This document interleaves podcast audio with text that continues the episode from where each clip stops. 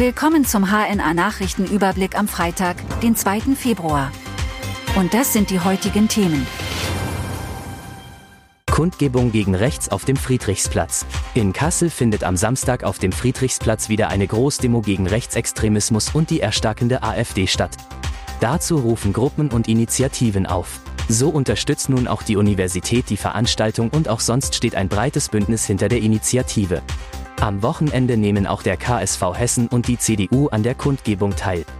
Leere Tasche führt zu Sperrung auf Wilhelmshöher Allee. Auf der Wilhelmshöher Allee in Kassel gab es erneut einen Polizeieinsatz wegen eines verdächtigen Gegenstands.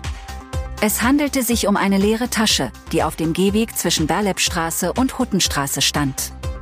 Bereits am Montag hatte an diesem Standort eine Tasche gebrannt.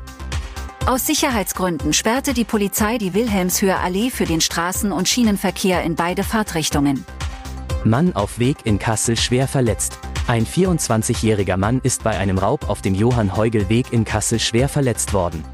Der Johann-Heugel-Weg ist der Verbindungsweg zwischen Steinweg und Rondell am Regierungspräsidium. Nach Angaben von Polizeisprecherin Ulrike Scharke hatten drei unbekannte Täter versucht, dem Opfer den Rucksack zu entreißen. Der junge Mann habe sich allerdings gewehrt, woraufhin die Räuber auf ihn einschlugen und traten. Mann nach Attacke mit Bratpfanne freigesprochen. Ein 85-jähriger Mann aus Wanfried im Werra-Meißner-Kreis ist vor dem Landgericht Kassel freigesprochen worden.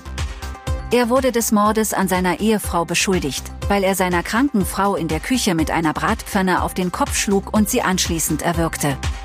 Das Gericht hob in ihrem Urteil den bestehenden Haftbefehl gegen den Angeklagten auf, der seit Juni vergangenen Jahres in Untersuchungshaft saß. Als Grund nannte die Staatsanwältin die verminderte Steuerungsfähigkeit des Angeklagten.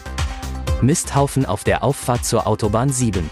Ein Misthaufen auf der Autobahnauffahrt Nordheim Nord in Richtung Kassel hat für einen Einsatz der Nordheimer Polizei und Mitarbeitern der Autobahnmeisterei gesorgt.